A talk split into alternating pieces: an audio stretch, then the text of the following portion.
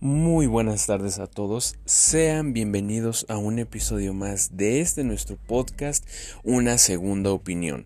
El día de hoy les vengo a hablar de la cinta hashtag vivo o vivo cinta que se acaba de estrenar hace un par de días en la plataforma de Netflix y que ha causado bastante revuelo, se hace por su trama llamativa o por el concepto de zombies, que también, aunque ya ha sido un poco explotado por parte del cine, es una propuesta interesante y por lo cual venimos a hablar el día de hoy.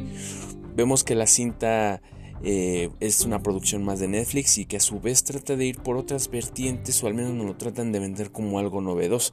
Así que a continuación hablaré a grandes rasgos de lo que es la película sin spoilers y una vez acabemos esa parte hablaré con spoilers y profundizaremos de cosas más particulares.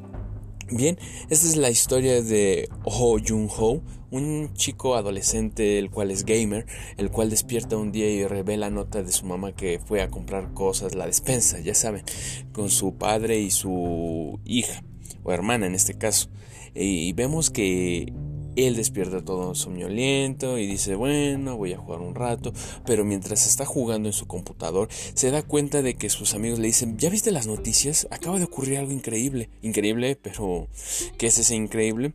Supuestamente una horda de personas ha estado actuando muy extraño y empieza ahí a escuchar en su departamento que se escuchan gritos, así que decide asomarse a la ventana la cual da a la calle y ve que es una horda de personas corriendo de un lado a otro.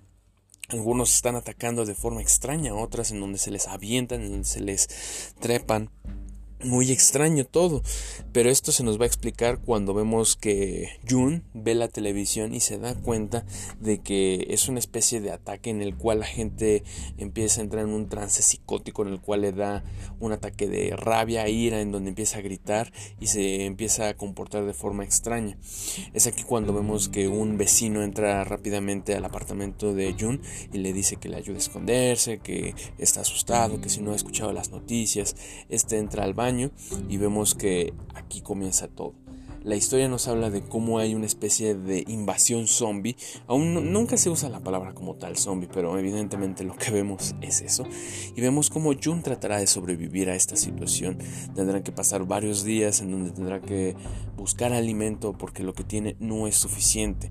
En donde conocerá a una chica, una vecina, la cual, al igual que ella, va a hacer lo imposible por sobrevivir. Y de eso va la cinta hashtag vivo. Una historia de jóvenes, dos jóvenes en particular, que hacen lo imposible por sobrevivir, donde tratan de sobrevivir a este ataque zombie, inclusive se ven en la necesidad de, hacer cosas que no planeaban o que no se veían capaces de hacer. grandes rasgos, esto es lo que podemos esperar.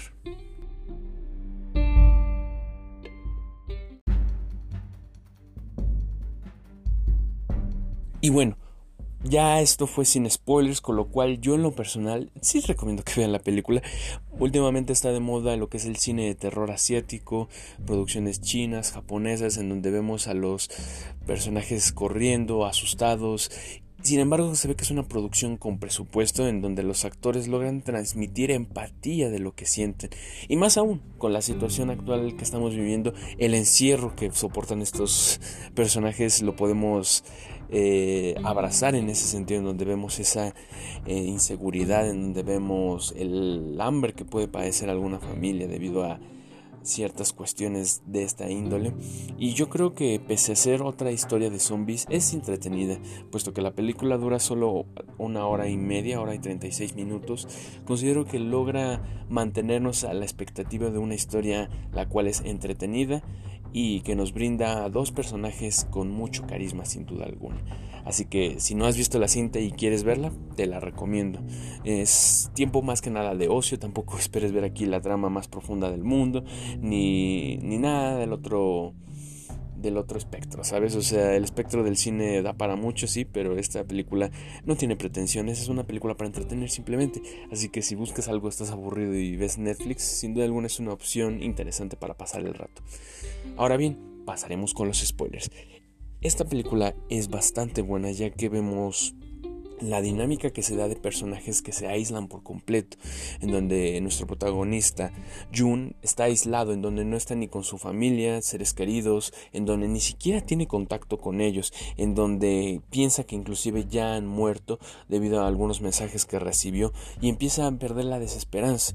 Y esto se ve cuando incluso trata de suicidarse, se trata de ahorcar, pero ese último anhelo de esperanza, esa última chispa, se la brinda a la chica Jong-bin, una vecina que vive en la unidad de enfrente, en donde con una especie de linterna eh, le da a entender que está viva y que no está solo. Esto es lo que le ayuda a aferrarse a la vida, a ver que vale la pena seguir, en donde ella sola eh, no podría sobrevivir, en donde él solo tampoco puede sobrevivir.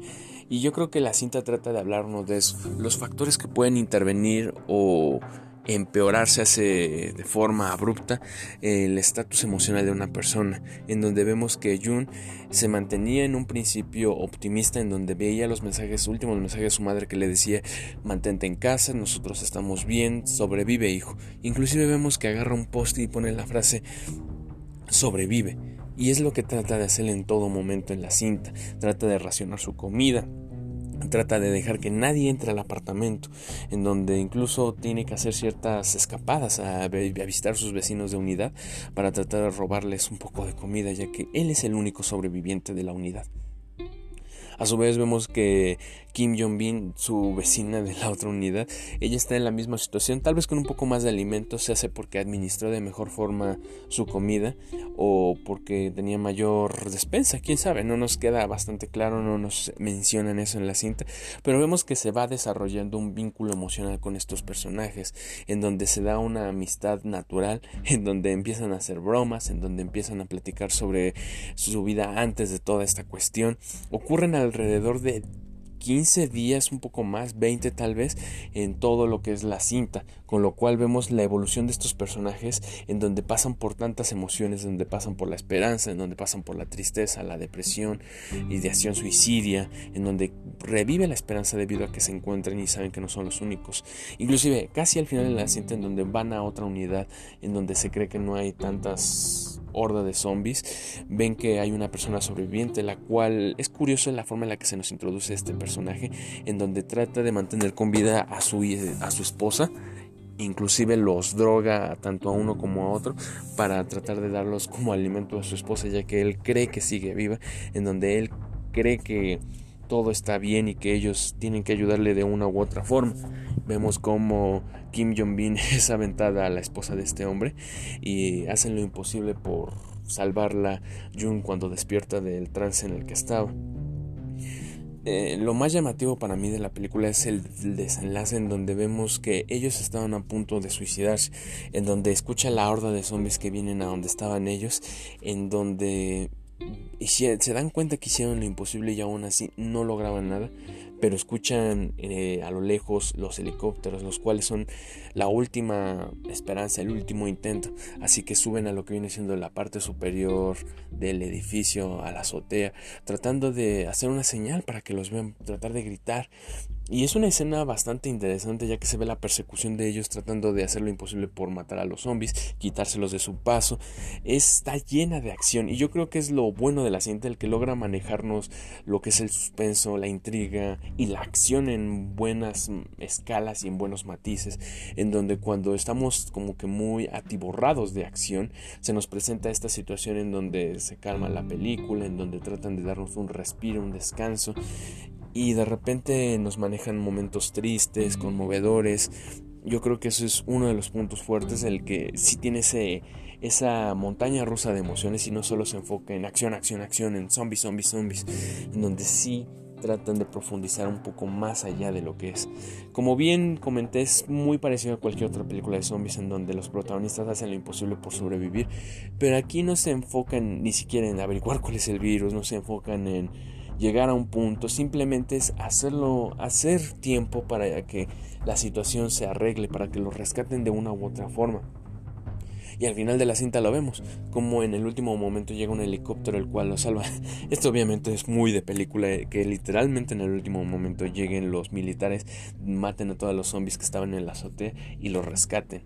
En donde se ve que ellos dos están felices, en donde saben que su vida podrá continuar, en donde al igual que ellos dos hay muchas personas en la ciudad la cual están pidiendo auxilio a través de las redes sociales y que por eso la cinta recibe el nombre de hashtag vivo porque es la publicación que hizo nuestro protagonista Jun, en donde se tomaba una foto con su dirección y pedía auxilio, en donde decía yo estoy vivo. Y es por todo esto que les menciono que es una película interesante y divertida divertir en el sentido de que te puede hacer pasar un buen rato en donde puedes eh, reflexionar incluso en la psicología de los personajes en donde vemos que Jun tiene un matiz emocional bastante voluble en donde vemos que de repente puede cambiar totalmente su emoción donde está en un momento a punto de suicidarse y un hálito de esperanza llega a él y decide continuar, en donde conocerse a otra con otra persona le ayuda a motivarse y decir no soy la única persona aquí, puedo estar con alguien más. Y también se habla de ese aspecto de qué tan importante sea el que nosotros estemos con otros. Si bien la pandemia nos ha dejado encerrados, algo que tenemos que tener muchos agradecidos o por lo cual debemos estar felices es que contamos con la compañía de alguien. Hay mucha gente que está viviendo actualmente sola y se encuentra completamente deprimido por esta situación.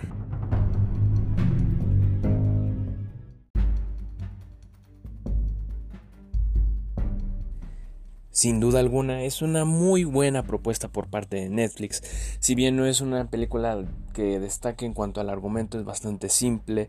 Vemos que la fotografía es buena para hacer una película de terror, de zombies, llama bastante la atención. Si bien no es la primera cinta que tiene una buena edición en ese sentido, vemos que también hay películas de zombies o de este estilo que tienen eh, diferentes estilos, incluso algunos llamativos. Vemos que por ahí del año 2010 aproximadamente salió la, la saga, la trilogía original de Rek, en donde era bastante novedoso el ver esos planos de primera mano con la cámara directamente como si fuéramos nosotros los que estaban grabando y presenciando todo.